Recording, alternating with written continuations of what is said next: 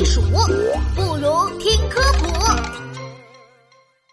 甲虫身上的硬壳有什么用？小朋友们，你们的好朋友琪琪来了！昆虫摔跤大赛马上就要开始了，听起来就精彩呢！快跟我一起去看看吧。哎，昆虫们的比赛是在树上举行的，看起来好有难度啊！哇，黑甲虫对绿甲虫，不知道谁更厉害呢？黑甲虫，黑甲虫！别输给他！加油呀！加油！哎，看，黑甲虫把大钳子伸到绿甲虫的身体下面，一下把绿甲虫缠倒了。哇！倒下的绿甲虫用它的六条腿紧紧抓住黑甲虫，想把黑甲虫扳倒呢。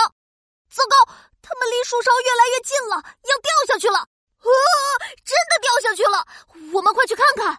黑甲虫、绿甲虫，你们没事吧？放心，我们没事。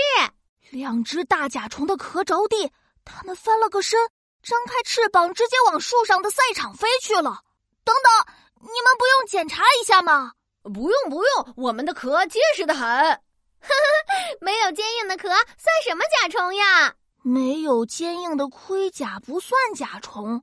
哎，你们甲虫的壳为什么这么硬啊？我什么为什么？既然叫甲虫，有硬甲壳不是理所当然的吗？哪有你这么回答问题的？还是我来说吧。甲虫的硬壳是用来保护翅膀和背部的，甲壳越坚硬，才越能抵抗敌人的进攻。而且一些甲虫还能利用硬壳锁住水分，避免翅膀干燥影响飞行。